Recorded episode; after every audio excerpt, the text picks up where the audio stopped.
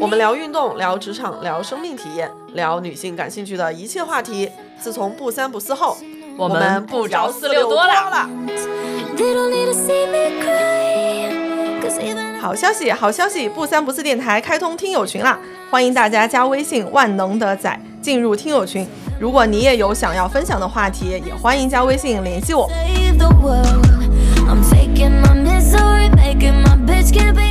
那大家想知道如何吃撑了还能瘦，就是一定要认真听我们这一期啊！哎，要不我们这一期抽两个朋友，我帮他看一个月的饮食吧。做无氧去减脂，其实效率是更高的。增加无氧训练是有助于你的有氧能力的。两个月非常规律的无氧训练，基本上每个星期同事都要跟我来感慨一下你怎么又瘦了，肌肉的拉伸，哇、漂亮死了！我这辈子最瘦的时候臀围九十九，谈什么恋爱？跑步啊！姑娘，你大胆的走进力量区呀！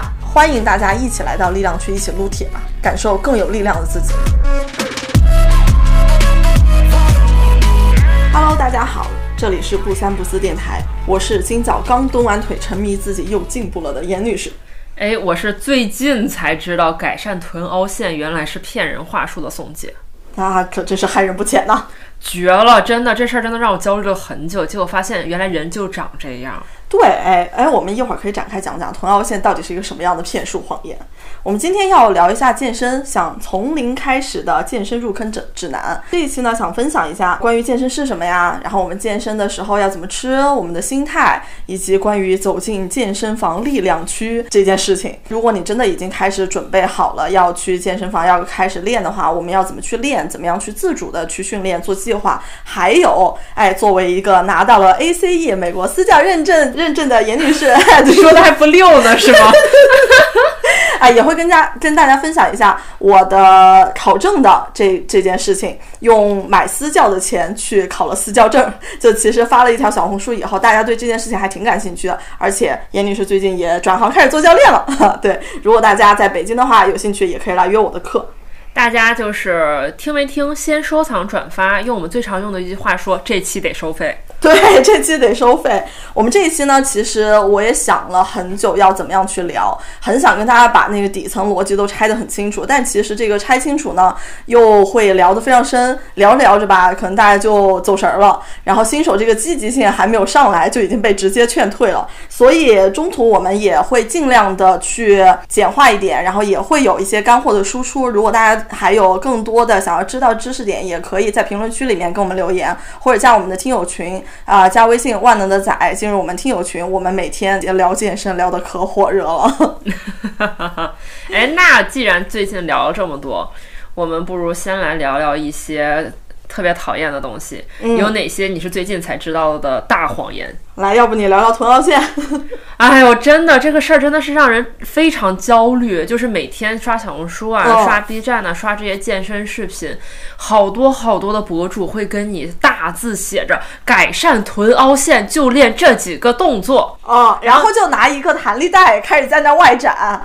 对，然后也会有好多的姐妹发照片，然后问那个其他的网友说：“大家帮我看看，我这个屁股这个凹陷到底应该怎么改善呢？”就觉得 我这个屁股不圆怎么办呀？然后因为我就是那种胯长的身材，然后臀凹陷这件事情就是在我身上，那何止是凹陷了，那是一个水槽了，已经是。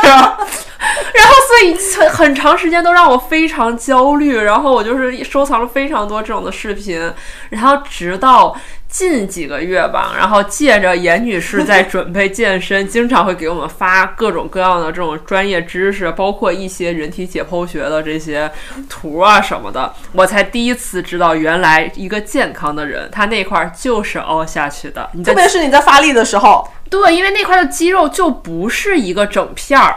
啊。对，而且这个其实你的臀部的形状跟你这个人就是有很大关系的呀。我们每个人的骨盆的形状长得就是不一样的。对我后来才知道，就是一呢，就是首先你屁股那块肌肉它就不是一个天生浑圆饱满的一个形状。二呢，就是你这个胯长胯短会让那个凹陷显得这个形状也会不一样。比如像胯长的人，他那个肌肉的那个角度可能就会大一点，嗯，他的凹陷就会比较明显。但胯短的人就不一定。三呢，可能也会有人杠说，那谁谁谁的屁股那块就是圆的，那也有可能是脂肪填充呢。啊，还有一个就是天生以及拍摄的角度。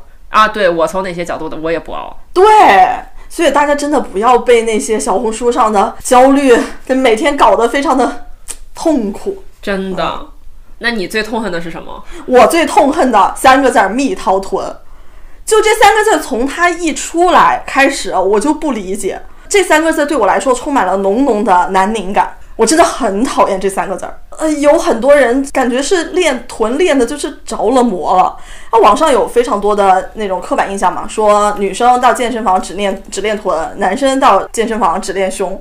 呃，虽然最近一周我感觉确实是这个样子，但 就是大家进一步加深了刻板印象。我还是很希望大家在呃练习的时候去注重一下这块肌肉它的功能性。你在健身房里面，或者说你在家里面，你用个弹弹力带，你是练不出又大又翘的臀部的。而且我觉得跟臀凹陷其实一个道理，就是首先你的骨架，比如说你的是胯长，或者是你这个骨头的形状角度是，比如说是那种。呃，梯形的或者什么的，那你基本是跟网上所说的引号蜜桃臀是没有什么关系的，你怎么练也练不出来。所以就我觉得，就是首先呢，我们拒绝单一审美；第二呢，就是这玩意儿也没什么追求的必要，是吧？它也不一定就是美。哎呀，我我只有一个要求啊！听过这一期的听众朋友，不要把“蜜桃臀”三个字捂到我面前。哎，你这么说，我好像我，我真的好痛苦，我真的很讨厌这三个字。什么蜜桃臀、直角肩，那些都是一些制造焦虑的词儿啊。但是不太符合你人体的这个这个构造。我觉得就是这些词，它去，因为其实呃以前的以前，女生焦虑自己胖，焦虑自己不够瘦，其实就已经很痛苦了。嗯。现在我们在焦虑自己胖、焦虑自己不痛不够瘦的基础上，还得焦虑自己肩是不是直角的，腰是不是 A 四的，搁的肚子上是不是有那两条马甲线，屁股是不是一个蜜桃的形状？我的亲娘啊！就是怎么工作不饱和吗？生活压力不够大吗？就是我们多看点快乐的。东西吧，就真没必要跟自己杠这些事儿。哎，你要这么说，沙漏要三个字也不要捂到我面前，这个也是跟你的人体构造是有关系的。你要这么说，难道现在大家在聊到健身的时候，最多的一个问题就是我想减肚子，我想瘦手臂啊？所有人都怀揣着一颗局部减，就是局部减肥的梦啊？没有这个东西，大家只有整体的去减脂了。你可以去单个位置的去塑形，针对性的塑形，那个东西指的是你要上重量的塑形啊。对，就我们没有局部减脂。就是说白了，就是你这个人是个整体，你这个脂肪啊，它要瘦都是一起往下刷的。但是会有很多人因为自己的基因，他可能有的人从上半身开始瘦，有的人从脸开始瘦，有的人从腿开始瘦，这个是基因决定的，跟你练不练什么沙漏腰，练不练直角肩，练不练天鹅颈，其实没什么关系。是的，啊。然后另外一方面呢，就是如果你现在是在增肌的路上，你去做一些力量训练，然后你想针对性的训练某个位置的肌肉形状，这个我们是可控的。嗯，但与此同时，也是想跟大家说，我们真的，如果你想练臀，你就不要只练臀。比如说硬拉这个动作，它会很要求你的足弓的稳定性，然后它会要求你核心，要求你的背部的能力。你就只练个臀，你哪哪都散架的臀还没练起来，咱别的地方先练伤了。对，我给大家翻译一下啊，就是硬拉这个动作在健身里面是一个最基础的动作，但它这个基础不是指没有基运动基础的人就可以练，而是说对于有运动基础的人练这一个动作就可以练到很多部位。对，你也可以，你也可以理解为，如果你没有健身基础的话，你用这一个动作也可以伤到自己很多个部位。哎，对，所以就是白话版是个样子。嗯嗯。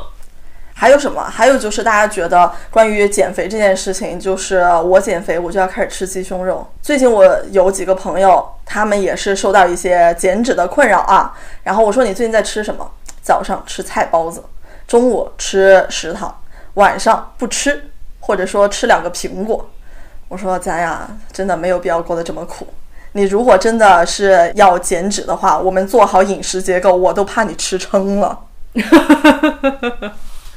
那大家想知道如何吃撑了还能瘦，就是一定要认真听我们这一期啊！刚才说的所有我们想吐槽的事儿，我们都会告诉你，如果你真的想达成这些目的的话，应该怎么做是健康的。嗯，那我们现在开始吧。我们先从健身是什么这个最基础、最基础的话题聊。我们先来来一点一零一的入门课程。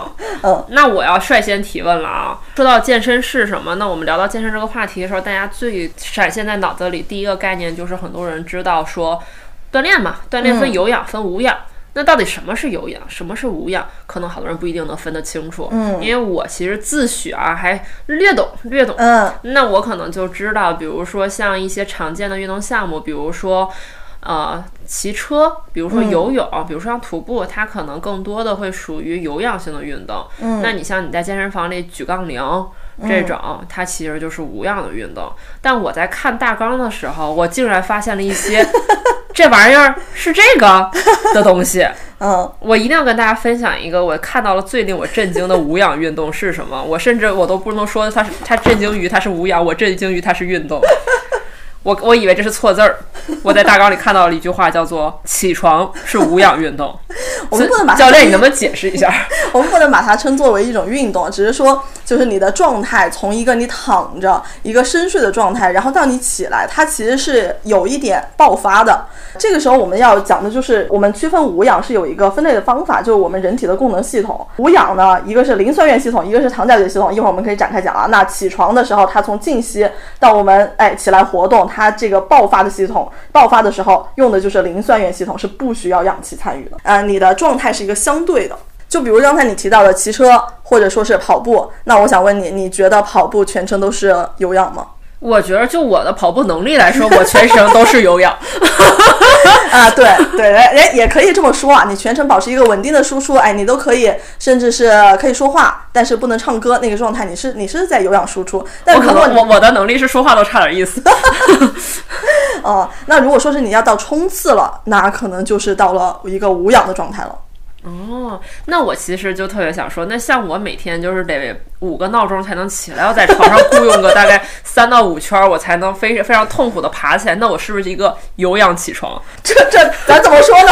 宋就提出了这个真的是好问题啊！他说以后我就要跟人家聊的时候，聊起床到底是有氧还是无氧的时候，就说你是有氧起还是无氧起呀？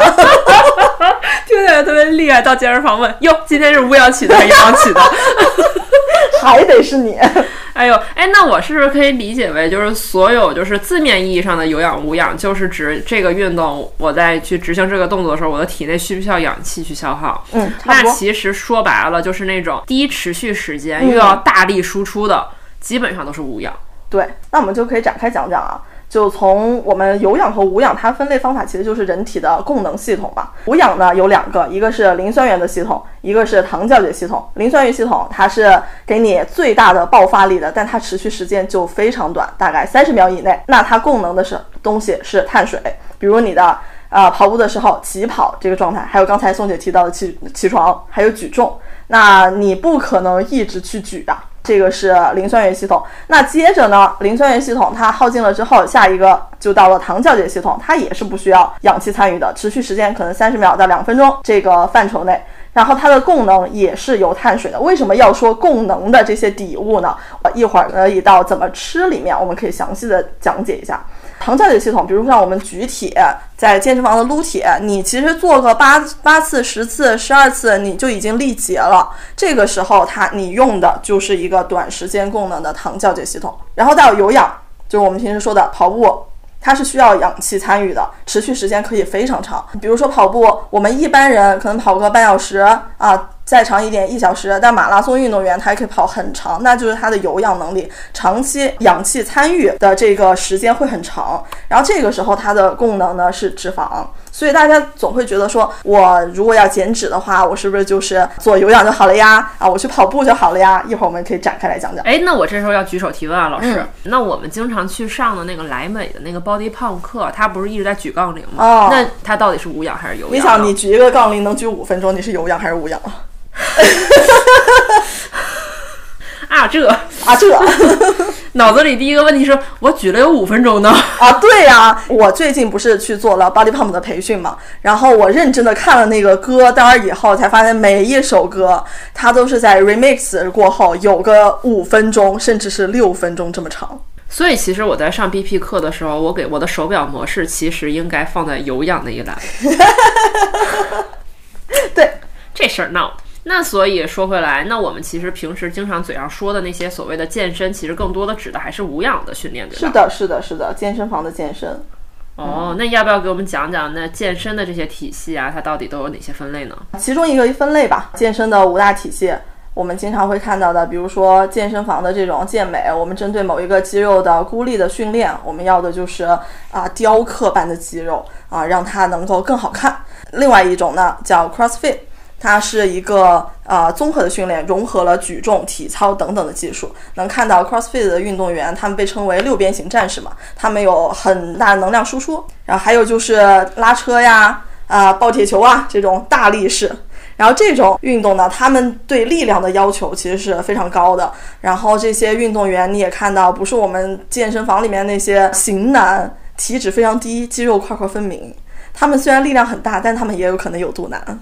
然后还有就是力量举，力量举主要考察的就就是深蹲、卧推、硬拉三大项。密语三大项的宋姐，对对对对，力量举就是自从知道这三个字儿以后，我觉得我人生突然有了意义，有的所有身上的每一块肉都有它们存在的意义。哦，对对对，这个呃力量举呢，主要考察就是三大项。我们其实，在之前的那一期聊我可以四期，我们也把这个来展开去讲了一下。在那一期节目里面，它基本上这五大项目都有了吧？大家也可以去看一下这种不同项目造的运动员的身材是什么样的。然后最后一个就是大家比较常见的，我们在奥运会上看到的举重，嗯。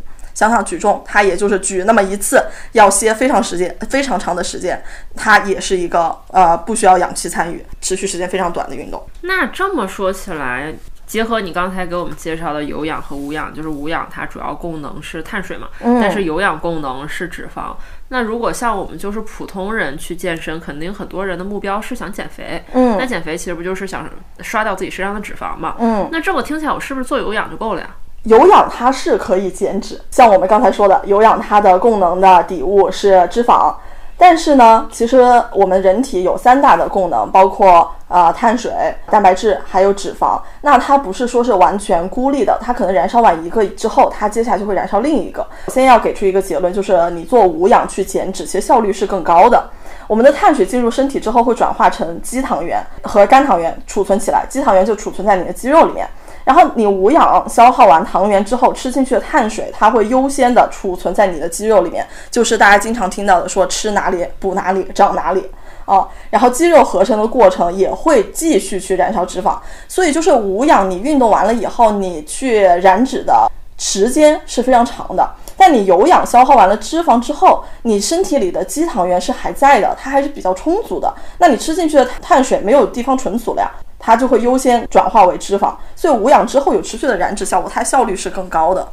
宋姐有感觉吗？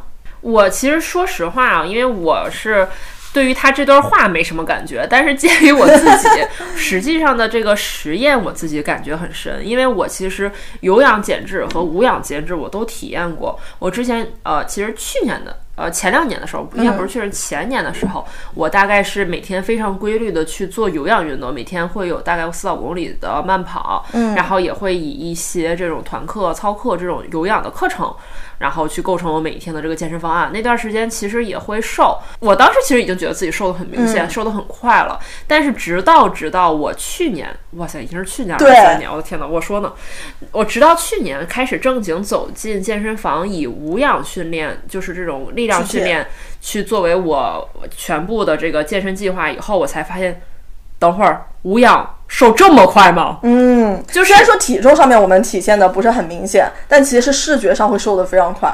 是的，是因为我其实都我健身不太看体重嘛，我基本上就是我会有一条裤子作为的标杆，就是 我我也很推荐给大家这个方法，对对就是你什么体脂秤啊，什么普通秤啊，什么量腰围啊，这些都没没必要，又麻烦又看不精准，咱就挑一条没有弹力的裤子。真的，你就每一次健身完以后，你套上以后，你感受一下，什么都都说了，就是 don't say so much，就是好使，我跟你讲。然后我去年也其实也就是两个月非常规律的无氧训练。这两个月基本上每个星期，同事都要跟我来感慨一下，你怎么又瘦了？就是非常的明显。真的推荐大家就不要再迷恋体重秤上的数字了。还 有那两个是星 两个月真的非常能吃。对对对对，哎，一会儿我们就会要讲一下吃什么，怎么吃，就就是很想跟大家讲，你从做力量训练，或者说你从规律饮食之后，你真的有可能是吃撑着。嗯，所以就是我其实自己是我先体验以后，我才明白的这个道理，所以也是相当于给大家双重攻击，一方面是理论攻击，一方面是经验攻击，就让大家知道无氧训练真的很重要。但我们这期其实也会针对一些就是还没有从事健身的朋友们嘛，所以我们更多的也不会像严女士刚才说的那么专业，又是大力士，又是力量举，又是举重的。我们更多还是会以这种健身房里面进行的大众健身作为一个基础，来给大家去介绍相关的知识和注意事项。那在正式介绍这些知识和注意事项之前，我们不得不说到一个特别重要的一点，就是我们刚才也在不断的重复啊，就是怎么吃。就是吃与运动这件事儿肯定就是分不开的，因为有一句话特别有名，我觉得所有人应该都知道，就是三分靠练，七分靠吃。嗯甚至可能很多人都觉得，其实你九分靠的都是吃，你怎么吃就是直接决定了你这个成果。你训练的成果和你身体上的表现的成果，就是我们其实，在准备这期内容之前呢，也在群里征集了非常多大家对于健身运动相关的问题，然后也有很多群友像就吃这件事情给我们提了一些问题，比如说某友问了一个问题，说练瑜伽练了八年了，一斤都没有瘦，那瑜伽真的能减肥吗？首先，我们前面已经讲了有氧和无氧。那瑜伽大家应该已经能判断了，它是一个有氧运动，它燃烧的是脂肪。但这些我们先都不管，还是要回到一句话：瘦不瘦看你吃什么。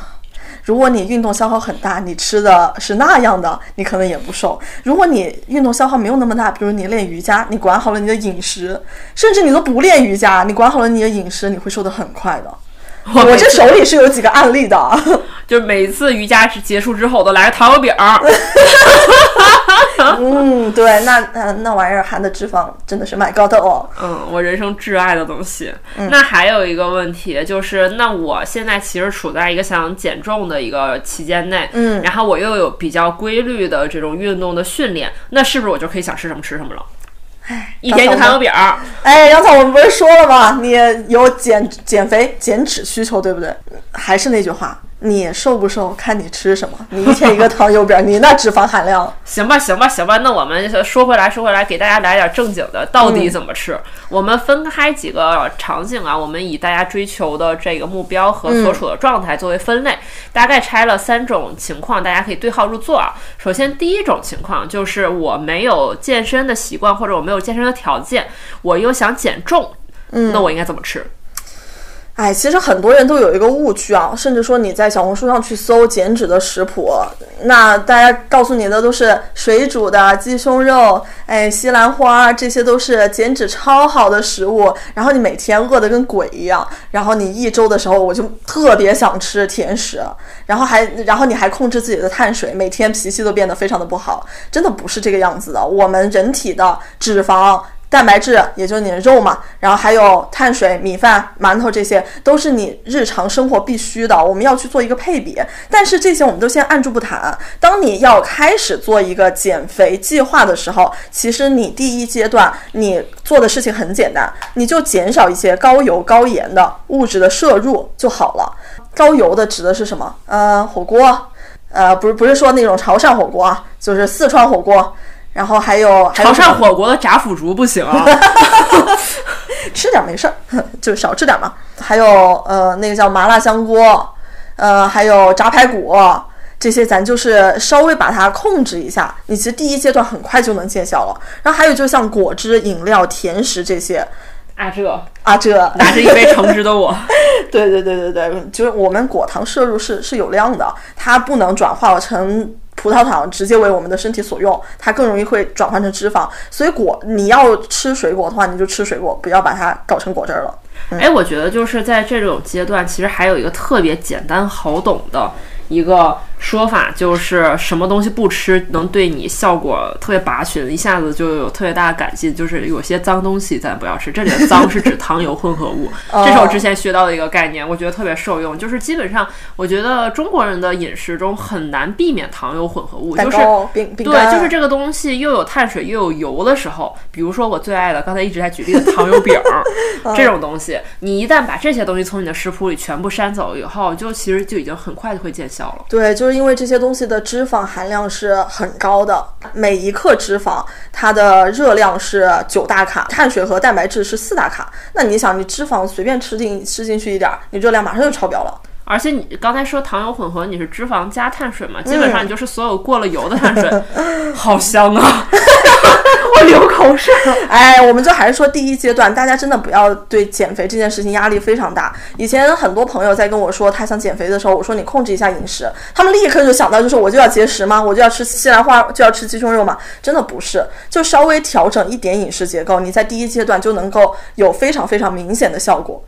然后那过了第一阶段之后，到嗯你可能两周、三周，你就可以见到一个效果，你的视觉上会瘦，你的体重上也会有一个下降。那就到第二阶段，我们就去提高你的蛋白质的含量，比如说肉、虾这些。呃，我们并不是只炸的啊，就是你简单的炒一炒、煎一煎，这些都是可以吃的。我们中国人通常是吃不够蛋白质，就是在这一方面要去提高。然后其次就是你在减脂期，你是可以多吃一些蔬菜，去稳定你的血糖。然后去减少这个增肌增脂的这个需求，嗯，然后这个阶段也能够继续稳定的掉秤，而且能吃得非常饱。我有一个例子，我的大学同学不是最近在减肥嘛，他让我帮他看饮食，他经常说的话就是他给我发一个今日的这个热量表。然后我一看，哎呀，明天你得再吃点蛋白质啊，或者说是一天看他都已经吃的撑的要死了，然后一看啊，还有五百大卡还得吃。嗯，我们减脂真的没有那么苦。我的苦都是在于饭太多吃不了。哎，比如说今天的我，所以这时候我突然觉得空气炸锅对于这些健康饮食的人来说是一个特别好的工具啊。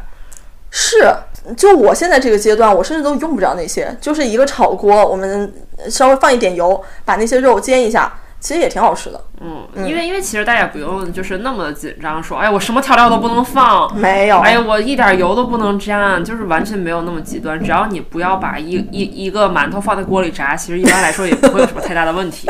对对对对对对，大家不要笑的太厉害啊！我有段时间每天早上都必须来两根油条的。来这儿也行。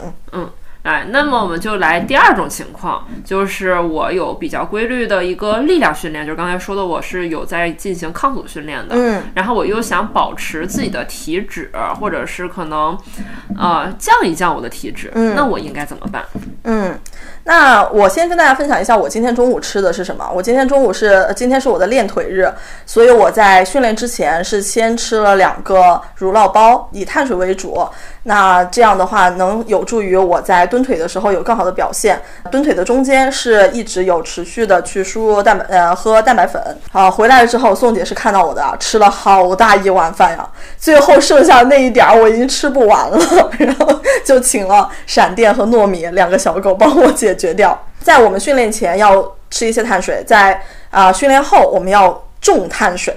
那我们先来说一下。就是具体这个吃怎么吃的一个逻辑，我们要去算我们的碳水、蛋白质和脂肪，去称一个食物的重量，尤其是要注意蛋白质的摄入。就像我们刚才讲的，中国人其实是很多人是吃不够蛋白质的，所以有的人才会去补充蛋白粉。在力量训练的时候，碳水称大概要吃到呃两到体重的二到二点五倍，然后你的蛋白质要吃到一点五倍，然后脂肪大概是吃到零点八倍。那如果说是你不太清楚这些重量的话，你也可以去下载一个薄荷健康，然后你在每次吃之前稍微称一下，然后在薄荷健康去查一下它到底这一份的食物里面含有多少克碳水。其实称个一两周之后，你就有一个经验了。然后在这个经验期间，两周、三周，然后你可以从视觉还有体重上面去看到你的变化，然后你再去做一个调整。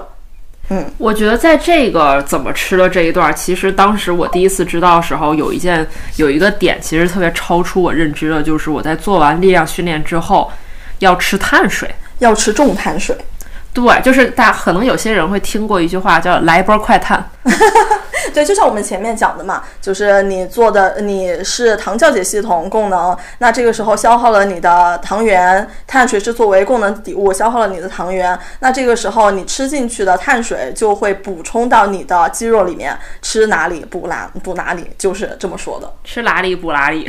不要嘲笑我们南方人啦。来，那我们就来到第三种情况，就是我非常规律的在做抗阻训练，做力量，我在举铁，我又不在意体脂，我只想更有劲儿，那怎么办？那这个其实也不是说你想吃什么就吃什么，你当然可以更随意一些啊。你对脂肪的甜食啊这些的需求不需要那么严格的控制，但另外一个前提就是你还是要保证你的碳水、蛋白质和脂肪的摄入。你在保证这个摄入的量的前提之下，你再去吃点甜食、吃点油炸的这些是无所谓的。但很容易出现的一个问题就是你吃够了之后，你就没有肚子再去吃那些乱七八糟的东西了。这个是真的，而且哦尤其就是他们管这个叫干净饮食嘛，就是你认识的健身的人越多，你会频繁的听到“干净”这两个字。他们所谓的干净，其实说白了就不吃糖油混合物这种脏东西，嗯他们吃的可能是处理比较简单的这种呃呃成分比较单一的东西，对，我可以这么翻译吧？对，不做深加工的。对对对，也不是多种这个成分混在一起，嗯啊，他们管这个叫干净的东西，他们要吃的量呢也非常的大。嗯，哎，比如说我今天中午吃了那么一大碗白米饭，其实很多人会觉得说啊，白米饭这个碳水含量好高啊，它可能会超标。不是的，这个时候你会想吃一个就是碳水含量更高的，比如说藕粉呀、米粉啊这些东西，能够让你在不吃撑的前提下完成你的指标。对对对，而且其实你在呃持续一段时间这种饮食习惯以后，你会觉得过去有一些就是那种高油、高盐、高酱、什么勾芡的那些菜，哦你再回头吃，你就有点。当你说出这几个字儿的时候，我都已经有点嗯不太行，但是当时其实这件事儿对我打击特别大，你知道吗？就是我在就觉得我的人生欲望都没有了，是吗？就是我时隔两个月又又点了我最爱的肠粉的时候，我竟然觉得好腻啊！哦，我听到这两个字，我已经开始腻了。哦，嗯，就有点忧伤。忧伤也不忧伤吧？是，嗯，嗯，我其实有点腻了，现在说完这个词儿。那看起来吃其实压力没有那么大。嗯，哎，要不我们这一期抽两个朋友，我帮他看一个月的饮食吧。抽我行吗？再我们意思再给你看饮食吧。我也没发你啊。啊，对，我这不就是今天当你面拿了一瓶鲜榨果汁？没有我我我我这个时候就是就不想当爹嘛，然后也不想多说，就是哇喝果汁儿啊，好的。主要是大家可能不知道，我们现在这个场景就是严女士拿的一杯白开水和一个大橘子，我呢拿了一杯鲜榨橙汁和一瓶可乐。哎呀，但是宋姐是不是也没有减脂需求？我也没有在训训练呢，最近 我只是今天晚上要去柔术课而已。哎，剧透了什么？对对对，那要不这一期听众朋友在我们的这个评论区里面留言吧。然后还是老规矩，周五中午十二点，哎，今天一开奖了，点赞最高的两位朋友，我帮他看一个月的饮食。我们规律掉秤的话，呃，一周大概能掉体重的百分之一，就那就那就把减脂的事情交给我吧，现在就想想想现在就去评论。直接给你看好吧。哎，好了好了好了，说回来说，那我们刚才讲完了一些基础知识，然后又带大家讲了就是与运动相关特别重要的吃这件事儿，那我们就要说回我们这次的正题了，就是健身本身这件事情了。嗯，啊，那说到健身本身，那我们就要从头讲起，从我们为什么要健身开始说。那其实啊，我就是包括我们在群里做的调研，包括我们在小红书上经常会看到的内容，绝大多数人无论男女，其实最开始健身追求的都是瘦。对，那我们不如来大家先对齐一下概念，就是我们所说的瘦到底是啥？我们其实可以从两个重要的指标来去看 BMI 和体脂。就有的人说的瘦啊，他是说体重低；那有的人说的瘦是说我看起来瘦，我并不在意体重。那 BMI 和体脂这两个指标，我们可以把它拆拆分成大概四个象限。BMI 它的计算方法啊，是以你的体重来除以身高的平方，那其实就是你体重越大，BMI 越高嘛。然后体脂呢，就是你体脂越低，显得你的身体的肌肉线条就是越分明。那我们就可以来去看一下，如果你是要求的是 BMI 低，但是你的体脂并不一定低，就是一个瘦瘦的小胖子，是可能出现这种情况的，就你的体重轻。那这个时候你视觉上看起来瘦，瘦的小胖子。对啊，就是宣乎宣乎嘛。对，其实很多我们能看到的那些就是那种小骨架女孩儿，其实都是这种，就是你看起来她特别瘦，就是那个骨架特别小，然后其实她穿衣服号可能也特别小，但她就是胳膊腿儿掐起来又是囊囊的，对她可能就是属于这种归类的方式。对，就 BMI 低，但是她的体脂可能并不低。那如果你想要达成这种，你对你的线条没有什么要求的话，那我们很很容易实现啊，就是前面说的饮食，当你的摄入少于支出就会轻。我们可以通过饮食，可以通过运动，然后一天你只要那个 你的这个差值不超过五百卡，完全可以正常的去达成但这个目标。但但是我觉得，就是因为大家可以理解为 BMI 和体脂这两个坐标轴，它其实就是四个象限对我觉得哪个低 BMI 高体脂的这个象限是最不健康的，嗯就是纤弱无力，嗯，骨密度看起来很疏松。哎，一会儿我们就会讲到为什么健身它其实对骨密度是很有帮助的。对对对，这个象限听起来是最不健身的人。嗯，另外一种想要追求的就是低 BMI、低体脂，那其实看起来就是那种很瘦的，我们称之为细狗。攀岩的人，不要这么说啊，我还有在攀岩圈混呢。他说细狗，我我是尊称攀岩的人。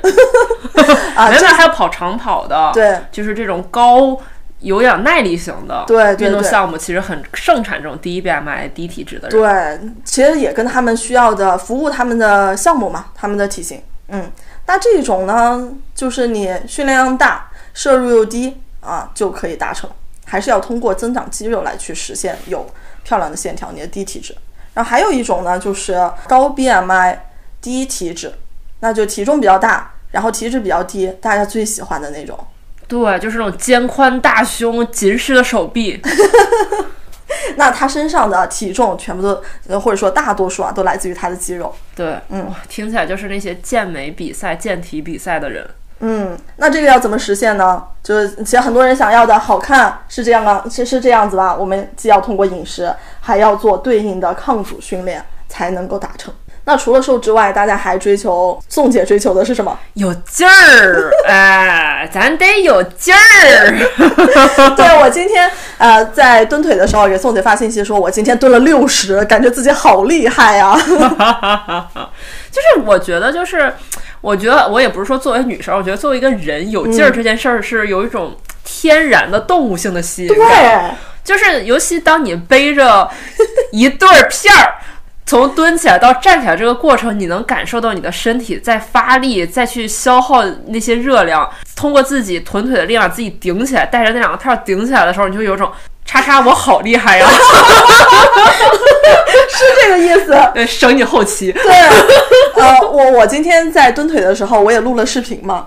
然后因为今天穿的是一个短裤，在从后面录到的时候，能看到我在蹲下到起立的时候，那个肌肉块的发力，哇，沉迷于此。真的，真的，就是有的时候碰到练得很好的人，尤其那种就是大腿后侧嗯都练得很饱满的那种人的时候，我看他去蹲腿就是享受。解剖图，哦哦，就特别好看，那个肌肉的拉伸，哇、漂亮死了。然后看人卧推也很好看啊。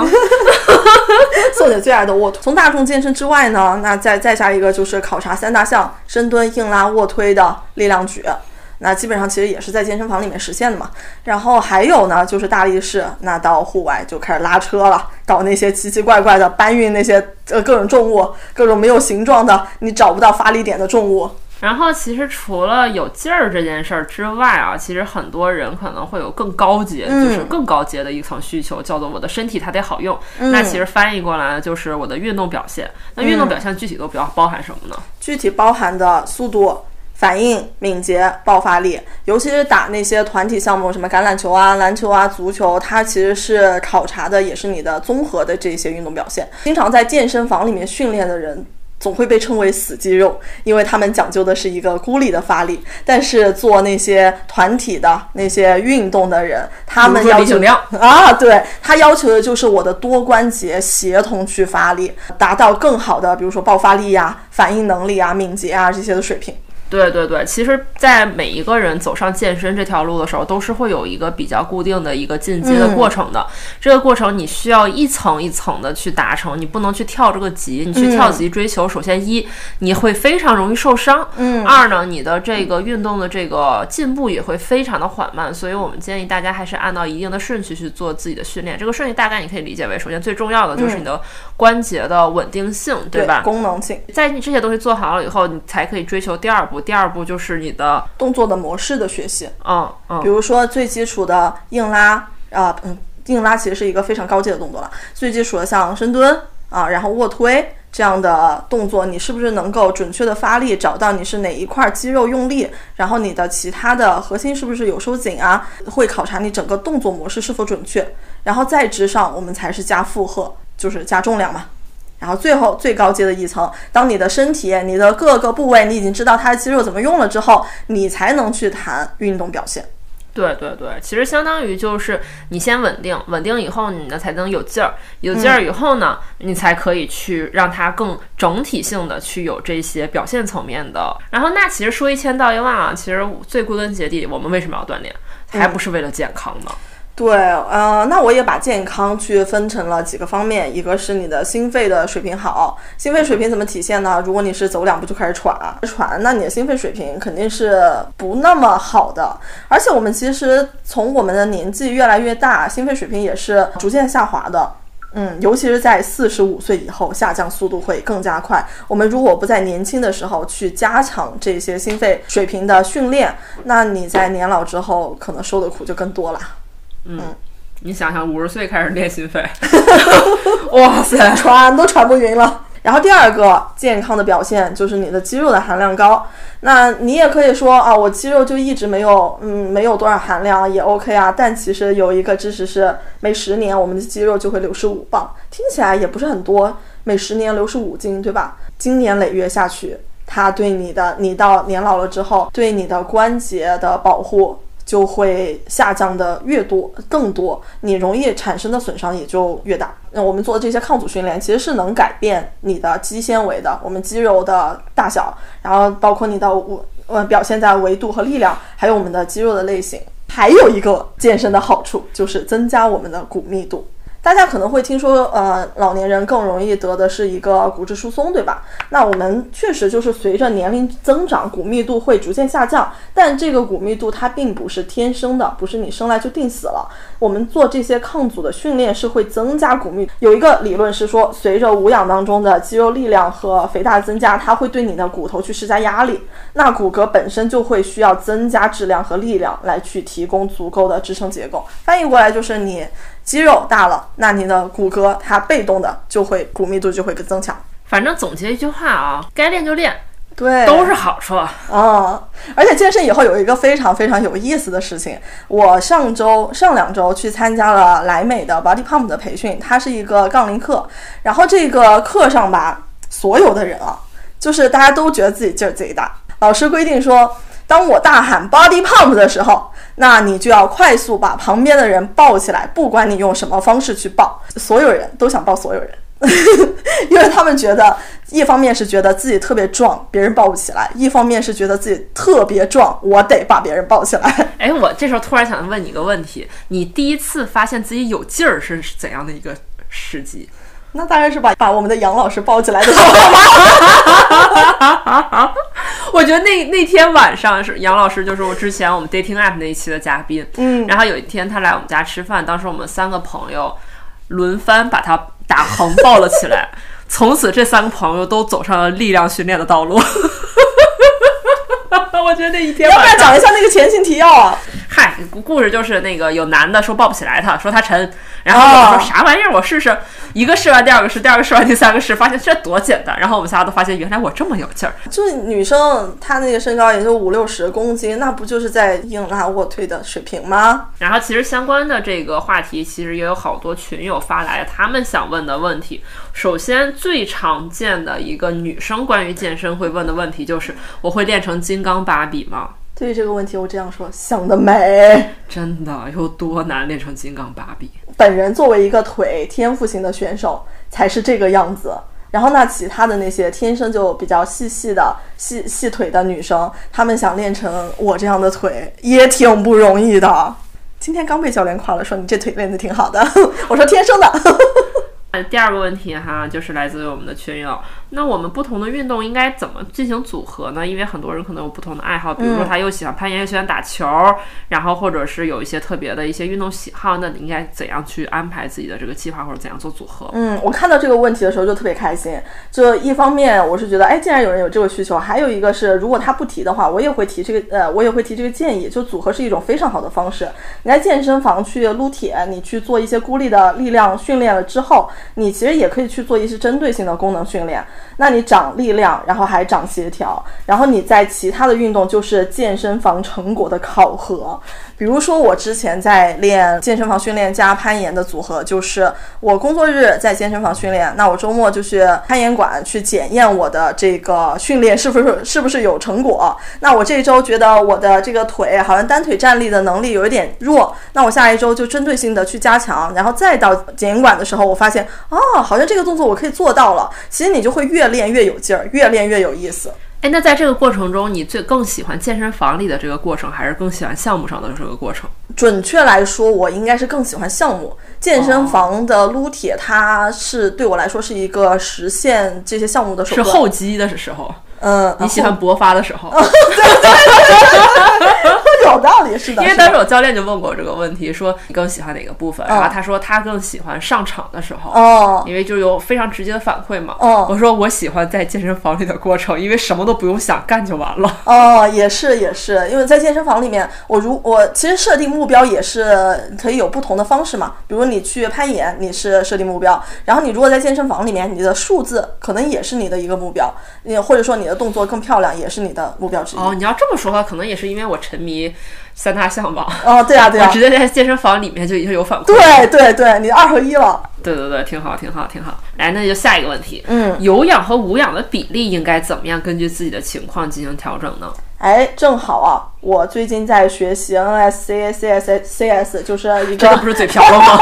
这个啊、这它是一个体能认证，怎么样去做比例，其实还是要先看你的目标来定。但整体来说，增加无氧训练是有助于你的有氧能力的。NSCA 的书里面。的理论上是这么说的：将抗阻训练与有氧训练结合，可能会妨碍力量和爆发力的增长，尤其是有氧训练强度高、训练量大和频率高时，它会影响你的无氧的能力。但是大负荷的这个抗阻训练并不会对有氧能力产生不利的影响，甚至是更有助于运动表现。所以其实还是看你的目标，你是想在有氧上面有一些长足进步啊，还是说你要去做一些爆发呀等等的。但是整体来说，就是大负荷没什么毛病。嗯，然后如果大家想对于这个运动计划怎么去做一些规划，怎么去设计的话，大家可以等等听我们的下一期哦。嗯，然后那，其实下一个问题也很厉很相似啊，就是又想增肌又想提升心肺，应该怎么安排计划？我觉得这个其实跟前面的也比较像这个问题的答案，大家也可以期待我们下一期的内容。对嗯，我们会把这个事儿拆开了揉碎了给你讲。对，嗯，然后那下一个问题。有没有适合在家里跟跳的健身操，比如说帕梅拉呀这些内容？你有推荐吗？因为健身操属实是我的盲区。我自己其实觉得就是跟跳的这些东西，就是首先一你能跟着动起来都挺好，嗯，反而我不我不是特别推荐，就是那些完全没有运动基础的人去跟跳什么刘畊宏、帕梅拉，我觉得更轻松一点的会更好，嗯。因为你首先你的目的只是为了让自己形成。习惯嘛，对，对对对，所以我觉得其实你可以找一些这种舞蹈类的，嗯，嗯，就是又有趣，然后呢，你运动起来心理负担不会特别重，嗯然后你又不太可能说因为这个事儿给自己造成怎样的运动伤害。嗯所以我此时特别想推荐的是 Switch 的那款游戏 Just Dance。哦，对，嗯，你甚至可以只靠上半身完成，你敢再小点声吗？神逼逼。对对对，所以我自己其实是比较推荐这些的。然后包括其实也有很多舞蹈类的健身博主，他的或者是尊巴。我觉得这些是非常适合在家做锻炼的，哦，而且你也不用太小看，就是蹦蹦跳跳，其实一小时也能消耗很高。对你在这个过程里面，也是在让你的心肺水平在逐渐的提高嘛。我嗯，们幸循序渐进，较高。对我们循序渐进就好。但是跳操这个可能还想多说一句，就是它会对膝盖有一些压力。如果体重比较大啊这些，我们还是减少一些蹦跳类的。你也可以遛狗，嗯，你也可以搜索无蹦跳，嗯，对对无跳跃。然后，哎呦，又来了一个特别厉害的问题啊，就是大就真的好吗？我给大家翻译一下，就是肌肉大。我们一接为了澄清自己没有在说一些奇怪的东西，我一定要澄清，我们这里说的是肌肉大就真的好吗？当时我觉得群友已经替我们回答了，所有群友一致站队，大好啊，绝对好。大有啥不好的呀？对呀、谁会觉得大不好？我们都是大不起来的人。对，就女生想要练大，真的你得付出多少多少辛苦的努力啊！当然，还除了我们某些天赋异禀的人啊，比如说我，哎，大家其实也可以去找一下自己的天赋点啊，就是比如你哪个地方容易长肉，它很有可能就是你的天赋点哦。比如说严女士就是长期被粗腿困扰，后来发现哦，天赋，但我觉得这事儿还挺逗的，因为我就是那种呃天生臀围就是非常傲人的那种，就是哦我以前不会用这个词来形容自己的臀围，因为这个事情真的苦恼了我非常久。之所以臀凹陷会对我造成那么大的焦虑，就是因为屁股大这个词儿是伴随一生的痛苦。嗯，嗯，就是我甚至想在这里给大家附一张非常好看、非常好笑的图，就是我小时候画画，其实画那些小人儿，永远会当啷着一个巨大的屁股，没想到我自己长成了那样。然后其实我人生的前三十年，对于这个事儿是非常非常自卑的。我觉得天呐，好丑啊！哪谁家很很那个小姑娘，好好小姑娘，屁股长这么大呀？直到就是走入健身房开始力量训练以后，大家真的就是有一种羡慕都来不及，经常会刷到那种练力量的女生问说：“天呐，臀围一百的人，你们是怎么练出来的？”我心想，老子他妈生下来就这样。我这辈子最瘦的时候臀围九十九，天哪，你这得气死多少人啊！所以就是以前真的不知道这个事情，所以我真的就是特别想去推荐大家，就是三大项能解决你人生中一切身材焦虑。我以前确实也是，我对腿特别困扰。就以前真的被很多人说过你腿粗吗？啊，你腿这么粗，怎么怎么样？然后也被我妈说过，也被我的同学说过。以前还学会那些反驳的方法，说你说谁的腿？啊，是我的腿。但后来发现，我反驳你干嘛呀？我这腿你能有吗？你知道关于我屁股我收到的最 nice 的话是什么吗？哦 好生孩子，哦哦哦哦哦哦，我整个人真的是嗯啊稀巴。对，但我就是就是后来发现这件事情，就是很多人是想要而得不到的时候，我突然有点窃喜。然后我也以为就是我的天赋点会不会就是我的臀腿？结果发现我我好我自己感觉我现在品下来，我的天赋点好像是我的胸，就是我好像我因为我做卧推就是发力感找的特别好，就是那种。稍微一说教练一说，我能马上改到，然后马上就在下一个动作里能感受到那个劲儿，而且就是卧推这个动作是我最快乐的动作。你不会全身都是你的天赋点吧？不是不是你不会，你不会要去练力量举了吧？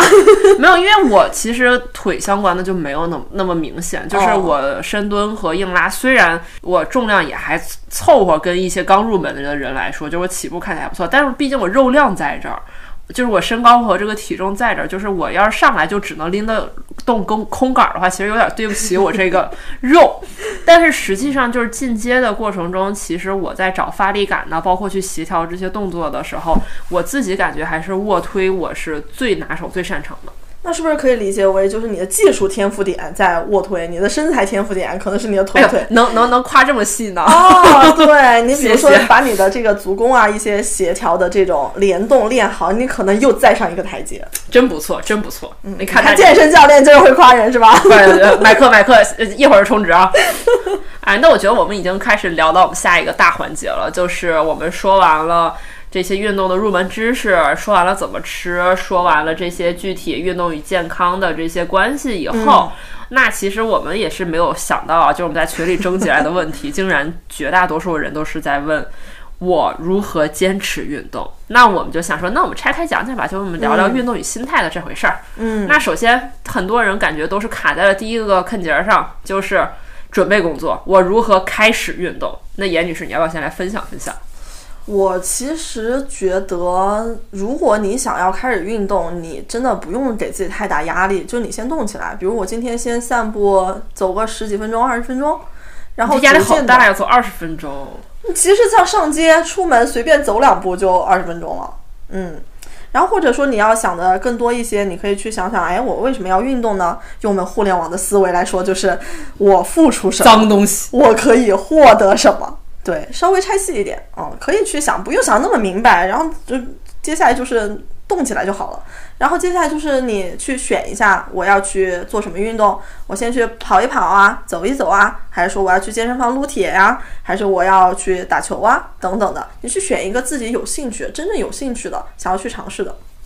大家也可以去听我们的这个开刊特辑啊，就是我们的三十岁爱上了运动。其实我们在里面和几位朋友一起跟特别细致的分享了我们是如何对开始运动，然后爱上运动的整个心理过程，希望也能嗯给到大家一些借鉴和参考吧。嗯然后其实，在这一年的时间里面，我们其实一直也在做一个系列的节目，叫做《从零开始带你入坑某某运动》。嗯然后借着准备这个节目之名，我们两个其实也是在这一年陆陆续续接触了一些非常新颖的运动形式，比如说我们去尝试了自由潜，嗯我们去尝试了柔术，然后以及等等，然后这些不同的运动形式，其实我们也挺大家挺推荐大家去感受感受的，就是大众点评，你去团个体验课，这个试试那个试试，说不定你突然就发现你对某个项目特别感兴趣，而且说不定就是你的天赋哦。对对，兴趣驱动其实是最有效的嘛。就是万一哪天突然发现，哎，这个下班找人干一架，就是在地上打一打，就是挺爽的，那你可能就爱上柔术了。然后你为了让你的柔术进阶，然后你可能就开始健身了。嗯或者是你觉得这种东西太激烈了，我发现哎，射箭好像是一个不错的东西。那我为了射箭射得很好，那可能我会就会想去，那我如何去练练我的背部力量呢？可能你借着这样的一个兴趣爱好，你就走上了这条路。那哎，要不要跟大家预告一下，我们年后可能要搞的一个大事情？哦，对，其实我们也特别想说，我们这个从零开始啊、带你入坑某某系列，其实也做了这么多期了，然后给大家安利了特别特别多的运动。我们其实也特别期待能和大家一起去尝试这些不同的运动，听听大家的反馈，然后感、让这更多的人参与到运动这件事情中。所以也想问问大家的意见，有没有兴趣和我们一起去做这些体验？然后包括严女士现在也拿到了她的教练的证书，然后也在陆续去考更多的课程的执教，所以我们也想去找一些线下的机会，带着大家一起去健身。嗯，我感兴趣的 Vibes 专场哦。对对对，感兴趣的朋友们一定要这个扣一哦，扣的人越多，这个活动越快哦。然后底下全是一一一一，希望是，希望是，希望是，对对对对希望我们早日可以在线下见面。对对对对，搞点什么主题体验课。对如果大家有兴趣想来这个做教练的话，我们也非常欢迎啊。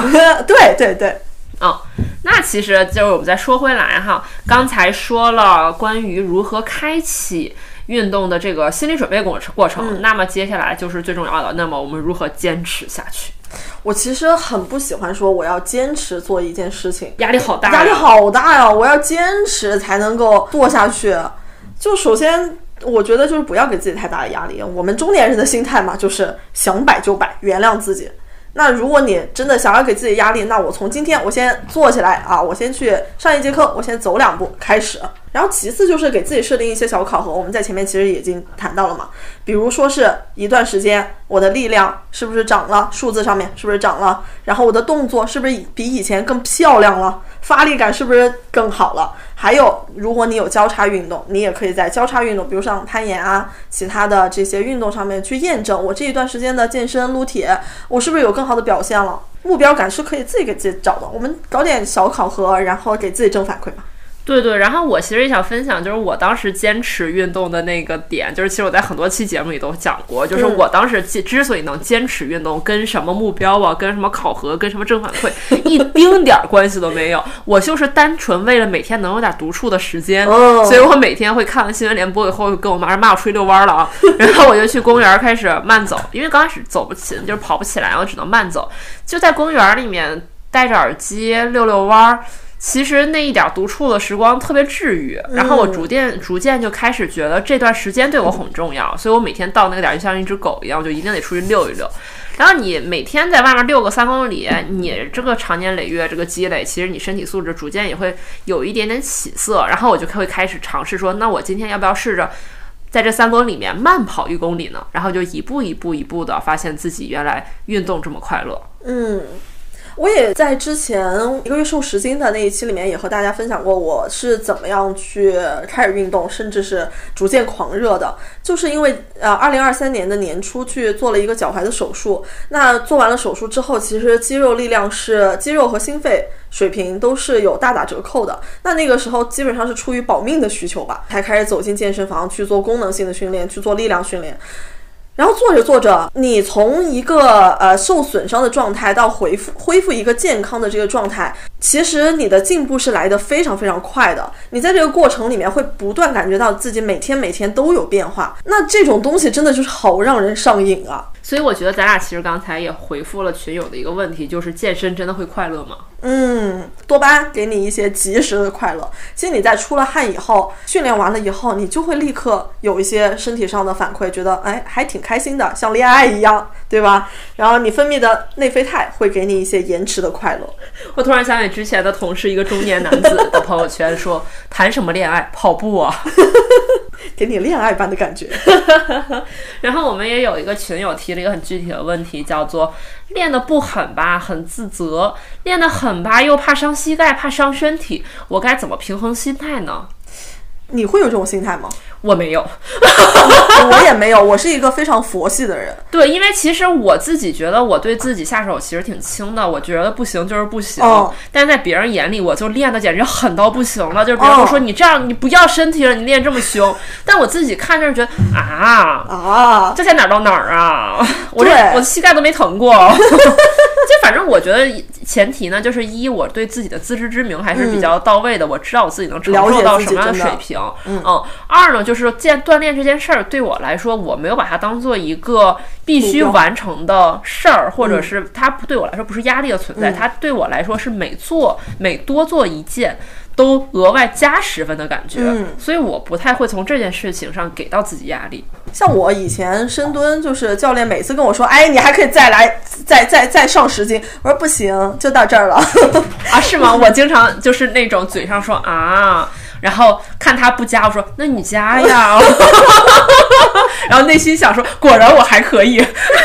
我是其实以前是偏保守的，然后现在觉得在对自己的身体有一定了解了之后，可以循序渐进的去上一点重量。但所有的前提都是建立在你对自己足够了解，对对对大家不是盲目的再去说是我一定要把自己练到吐了，我一定要酸到不行，那真的并不是代表说你训练效果有多好。对对对，就是为什么我说就是他们觉得我练特狠，但是我自己觉得还可以，就是我基本很就没有把自己练酸过。我给自己的适应性还是很好的。对对，我因为我比较规律嘛，所以就是那时候也很难很难说把自己某一天逼成什么样子，所以基本就不太会酸了。那个时候，嗯，酸其实就是你一开始运动的时候，身体要逐渐适应，在最开始的时间会有酸的时候，但当你的身体逐渐适应了以后，嗯，你并不一定真的就是每次练完你都会酸，才代表你练到位了。嗯对，没必要追求这个痛感。然后关于受伤可以讲一下，就是一个是你可以找一个自己适合的运动，然后比如你的膝盖不好，那就避免去跑跳，避免冲撞。然后呢，该找教练的时候，咱们就是还是得找教练，因为健身它也不是一个特别简单的事情。你想，我们长这么大，我们以前哪知道说我身体有哪块肌肉它会怎么样去运动啊？脑子怎么样去控制它？说你哎该弯了，你该伸直了。嗯，对，真的是，因为其实我现在回想起来，因为我不是从小上很多课外班嘛，嗯，然后我会上舞蹈班，然后我们学舞蹈的时候会有很多。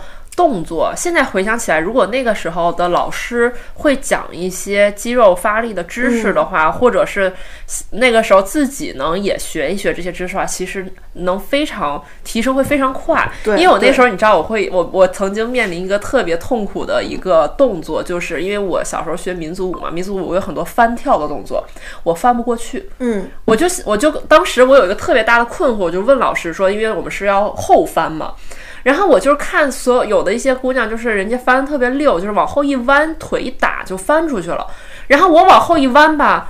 我腿打不出去，我就问老师说：“我没有动力啊，我我就我就站在这儿，我怎么可能翻出去呢？”老老师说：“你往前顶啊！”现在我明白了，这叫核心。哎，所以其实成年以后，我们去做这些运动、去健身，反而是更好的。你能够更好的去理解这些乱七八糟的术语啊，你的肌肉它的发力感、发力方向等等。对，学东西快了。然后呢，还可以跟大家分享一个，就是受伤风险从高到低，它是有一个排序的。呃，排序最高的、最容易受伤的就是团体性的运动，比如像橄榄球、飞盘篮球这些。对，它就是飞盘火起来那一年，我把两条大腿拉伤了，对称的。这也是我不太愿意搞这种团体性运动的原因。然后其次呢，跑步，跑步的受伤风险还是蛮高的，对你的膝盖压力会很大，对你要求你整个人的跑姿要比较的标准。才能够更好的去享受这个运动。那受伤风险最低的呢，就是骑车和健身房的抗阻训练。游泳啊，嗯，对，游泳也是。游泳唯一的风险就是出了泳池以后吃太多。哎，但其实我们的群友也在群里面分享过嘛，就是如果你去做一些抗阻训练，你再去游泳的时候，你会发现自己的表现会更好的。比如说你要用到的背部肌肉、手臂肌肉，还有你的核心能力。嗯，难道不是做完抗阻训练以后去泳池里排酸吗？真的就是这一个小秘诀啊！如果大家去健身，然后第二天浑身酸痛的话，你去游游泳池，你就不用不要游太快，你就比较慢的在水里边飘边游，来个几个来回儿，你出来以后立竿见影，你的酸痛感就会降低非常多。而且冷水其实对对于我们身体的炎症也是一个很好的消炎的作用。然后还有一个关于练得狠，刚才我们其实也也已经讲了，就是不是身体酸痛起不来床那才叫练得狠，就是在自己的承受范围内，我们要去做一个循序渐进。然后我们又不是去打比赛，对吧？那我们要练得重，还不如说是练得久。像攀岩的人经常说的一个话就是。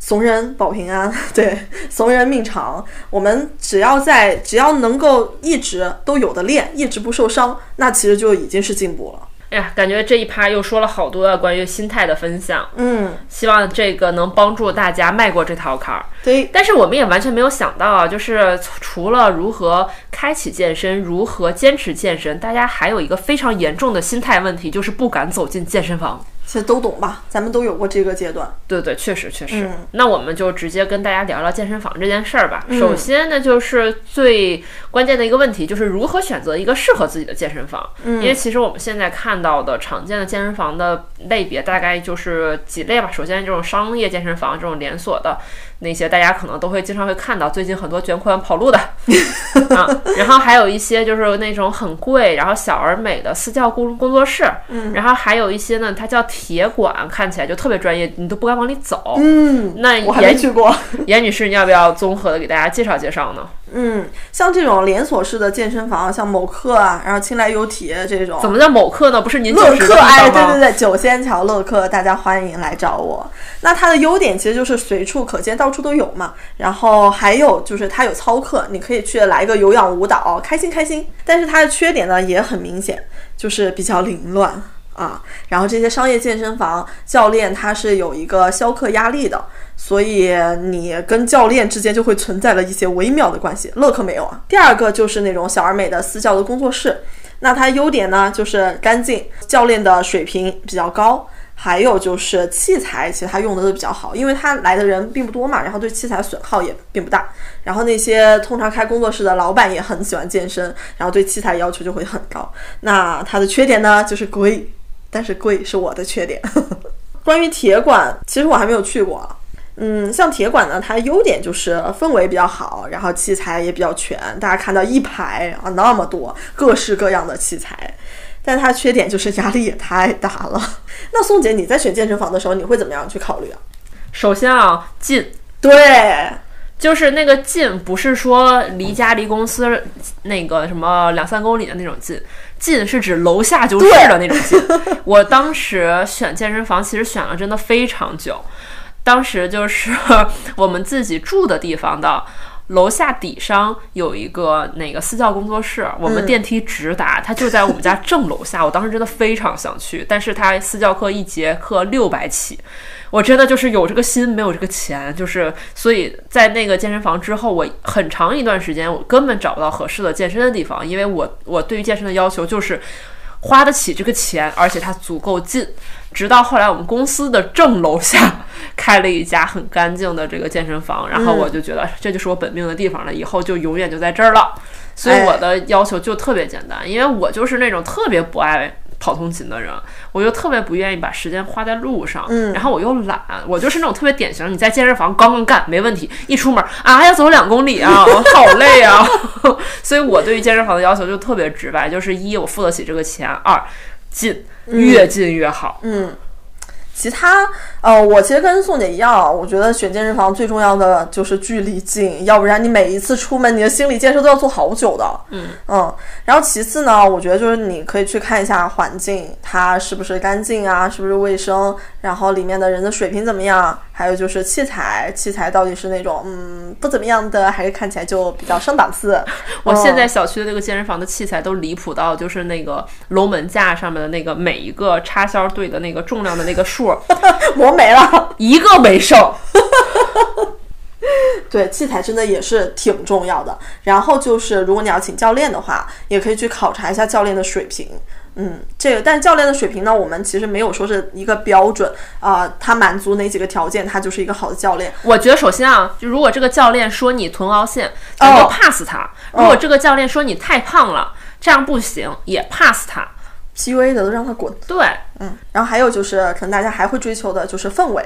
管理的氛围好不好？哎，刚才宋姐提到的那个 JY 健身房啊，就是在九仙桥，大家也可以了解一下，是一个非常非常好的工作室。爱人友好。对，然后我们这一期的这个内容呢，其实我之前不是在那边练嘛，然后也发给当时的教练，请他帮我做了一些嗯审核，对，对大家也可以了解一下，真的是一个还蛮不错的健身房，而且是女老板的健身房哦，非常干净。嗯，里面还有一只很可爱的拉布拉多。对，提我们不好使。你也如果在九天桥，你也可以来乐客找我。那我们要不接下来聊一下为什么要找教练？对，那既然都聊到严女士了，那为什么要找严女士呢？如何选择教练呢？这题我会答，选严女士就行。呃，那我们还是答一下，说为什么要选？对，就是必要照顾一下非非北京地区的朋友们。对，为什么要选？就新手，我们嗯，其实一般你会遇到两个问题，一是你不知道怎么样用那些设备，然后第二个就是也不怎知道怎么样去用身体。那你错误的发力可能会受伤，也可能会走弯路。你可能练了一段时间之后，你不断的去矫正，你可以获得一个正确的姿势，但是你就是费时间嘛，要么你费钱，要么费时间。然后其实好的教练能够帮你找到正确的发力姿势，然后告诉你怎么样去做一个好的饮食，可以少走几年弯路。其实像我们之前滑雪那一期聊到的啊，就是你该花的教练钱，你还是得去花，就是 就是怎么说呢，让专业的人来做专业的事儿嘛。对，因为其实我是呃跟过挺多不同的教练的。我第一次上那个私教课是我妈给自己买的，我妈我妈给她买的，然后她买完以后呢又不想去上，又觉得钱不能乱花。她就转给我了，让我去上，这是我第一次上私教课，所以我其实陆陆续续就是各种自己给自己买的和后来就是正儿八经想做力量训练以后，我其实经过不同的教练，然后以前不太懂，就是跟着瞎练，后来长脑子以后就是脑子对对对，长脑子有自己明确的训练目标和想要什么的时候，嗯我才发现这个私教课才变得性价比高了起来。对。对以前就是盲目跟练，然后有一说实话，就是有一些教练真的就是瞎七八给你练对，啊、然后就是你脱离它之后，你也不知道该怎么练。对，就是我觉得有一些就是那种上课带你练核心的，嗯就是上课看着你做卷腹的那种，真的就是有点离谱。现在回想起来，就是我觉得就是。嗯，我我还碰到有很离谱的教练，就是以前不懂，就是现在回头里才明白，就是当时我很沉迷，有一段时间不是沉迷 BC 嘛，然后我就特别想学拳击，然后那个时候好多健身房的教练就会说，啊，我可以给你带那个打拳的课，我可以给哦你上拉伸的课，我可以给你上什么康复的课，大家听听就差不多行了，就不要上这个当啊。哦我当时就是把我后面几节私教课改成了。拳击的课，嗯他号称他自己也打拳，自己自己也去那个打拳参加比赛，所以他就特别懂，所以就给我带几节课，绝对没问题。我说好的，那我就把后面私教课改成拳击的课。上来第一节课教我踢腿，就是不懂的那个，我给大家听众们讲一讲这件事儿离谱之处啊。这件事儿离谱之处也是我今年才明白，就是拳击没有踢腿这个东西，拳击只用手。哦，他当时他没有鞭腿吗？没有，那不是拳击，哦，嗯，拳击只动啊，这手。个 啊，所以有一个梗，有一个梗图嘛，当那个拳击运动员遇到了柔术运动员，一个在上面打，一个在下面打，哦，就还还是那句话啊，让专业的人做专业的事儿。就你拳击你就找拳馆，然后你康复你就找康复医生，然后你如果真的是要做那个器健身房的这种器材训练的话，你找健身教练啊。对对对，所以就是如何让你的钱花得更值，我们只是说，嗯就是你作为新手的话，就是为了自己的安全，为了自己的这个更快的上手，找个教练肯定是特别重要的。但你后期其实不是说你就不需要教练了，你也总是有一些提高的状态，有一些修正的状态。但如何让这个钱花得更值呢？就是明确自己的需求，然后多沟通，有什么问题一定要及时说。对，不要总憋着，觉得他怎么这样，这样会不会有问题？你就要及时沟通这些嗯所有的疑惑。如果他回答不上来，那就说明他有问题。是的，是的，是的，及时的去表达你的需求。对，然后以及还会有一个潜在的问题，就是女生去健身房找教练，其实大概率都经常会碰到男教练嘛。嗯如果你觉得他让你不舒服的话，嗯一定要说出来，他可能真的就是不舒服，就是不对的。对对，有的人你也许可以去跟他沟通，说你这样表达让我不舒服了。如果你沟通以后，这个人他就是不改，那这个人他就是有问题。对，因为好多教练真的水平不太行，就是做人也不太行。嗯，其实刚才宋姐已经讲了怎么选的。第一个原则啊，就是明确自己的需求去沟通；还有一个就是，咱们其实也要和教练多沟通，并且要多去试。就不同教练他的专业水平，然后主攻方向，还有教学方式，其实都不一样。你不一定说遇到了这个就是很适合的。我在去年跟宋姐一样嘛，就找了一个包月教练，然后在那之前我也去其他的健身房去试过，然后那个健身房的教练就是先给我一顿 PUA 啊，半小时啊，就测我的各种的身体情况。啊，我在那儿也背。哎呦，真的是。他说我至少得减个二十斤，他说你这些身材掉个二十斤秤对你的身体健康一点影响都没有。就他他也不知道，就是吧，用客户到底是有什么需求，就是说，啊，那你先减脂、减减重，嗯。然后还有就是关于呃要不要看教练的证书，那其实有证书的不一定代表说他会他特别会教，但是呢有证书他其实是可以证明一个教练他的一是他的学习能力，还有一个就是他对他有态度，他愿意去为这件事情花时间。像那个乐课，它有一个明确的要求，就是乐课的教练升，呃，从一星到五星，它是逐渐去升嘛。然后从四星到五星，它有一个明确的要求，就是一定要有国际认证的四大证之一。你已经满足了。Yes，对。要不我们接下来聊一下大家提到很多的一个问题，就是很恐惧力量区怎么办？对，因为其实我也不说说以前，我其实现在还是会有一点，就是我也不是所有健身房都敢走进力量区的。铁管害怕，对对对，就像有一些就是美名在外的铁馆，我还是不敢进。我我也是。对，但像我们小区的健身房，我现在就敢了，就是我真的秒杀那些男的都。嗯，那我们也去想了一下，大家恐惧的到底是什么？第一个是害怕受伤嘛。那像我们前面讲的，你真的就是不知道怎么用那个器械，也不知道怎么样去发力，这个事情真的就是你可以去找教练帮你解决的。然后你带着目的去找他，告诉他说你想学会这个器械怎么用，我我想学会这个我的身体要怎么用，怎么发力。那你带着问题去解决问题，教练可以很好的帮你。然后第二个就是恐惧的原因是害怕被嘲笑嘛。其实很多人都有，我曾经也会有这样的心态。现在如果去铁馆，我应该还会有这种心态。是的，是的，是的，因为毕竟在就应该有大家会看到很多 meme，就是梗图，就是去商建的人和去铁馆的人。商店的时候，大家都是小声点啊，不要嗷叫，然后是在铁馆里面就大声喊出来，光着膀子，害怕被嘲笑。我的想法呢，就是大家其实心态上可以放轻松。呃，在健身房里面多的都是在镜子面前迷恋自己的人。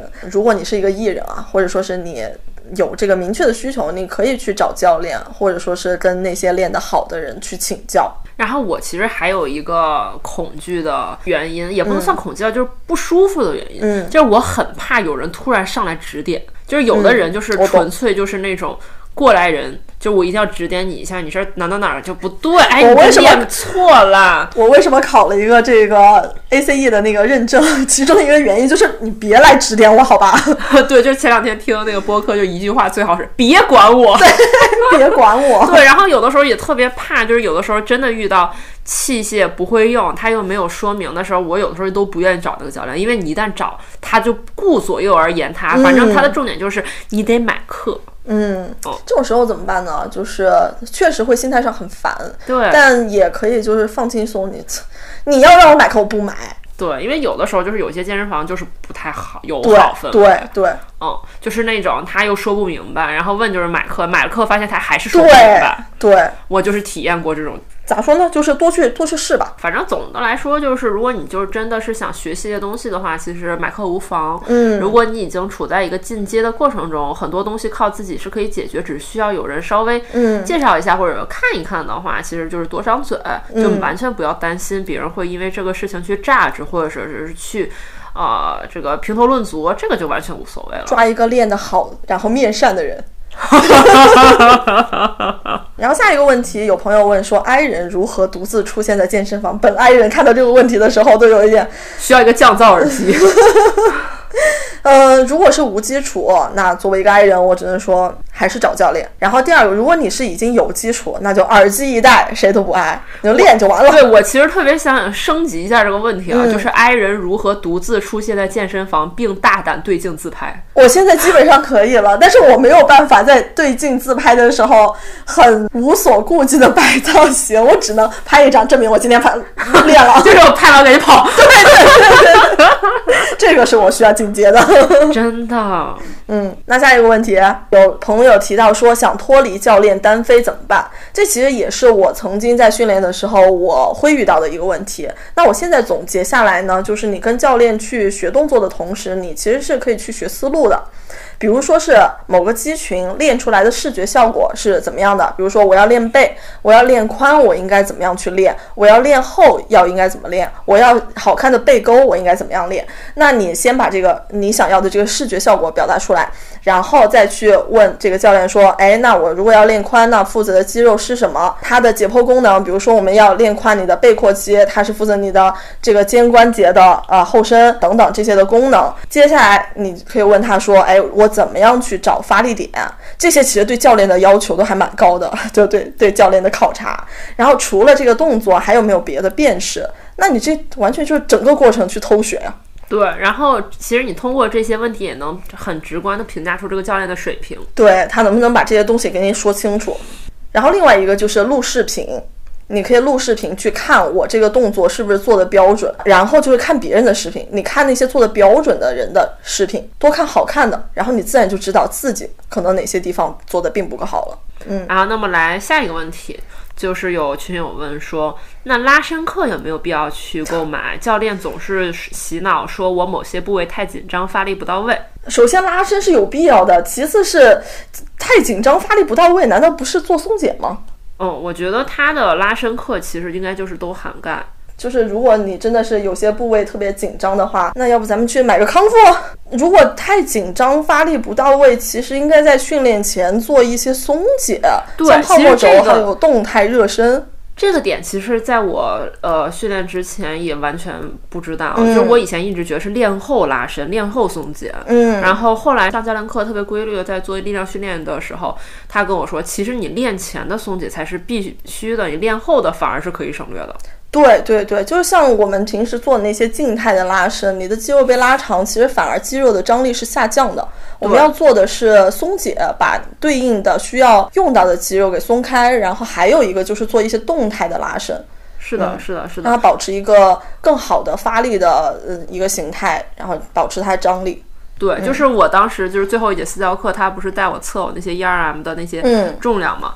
有为了让我能拉出更重的 重量，他大概前半小时都在松解所有可能会用到的地方，从抓毛巾开始练的。对对，就是如果一个好就好的教练的话，他会在前期帮你把热身做到位。热身不是说你上跑步机跑个十分钟那就叫热身，你只是说冬天的时候你可能会说呃身体这个还没有热起来，可以去做一下跑步。但与此同时，你要做的是对应的呃关节你的肌肉的激活，这个才叫热身。然后呢，我们下一个问题，本身就腰痛，找私教上多久的课才能自己锻炼？嗯，这个问题呢，我觉得你先要视严重程度和你的腰痛的原因而定。我们真的很难线上问诊哎，而且我们也不是医学专业的人。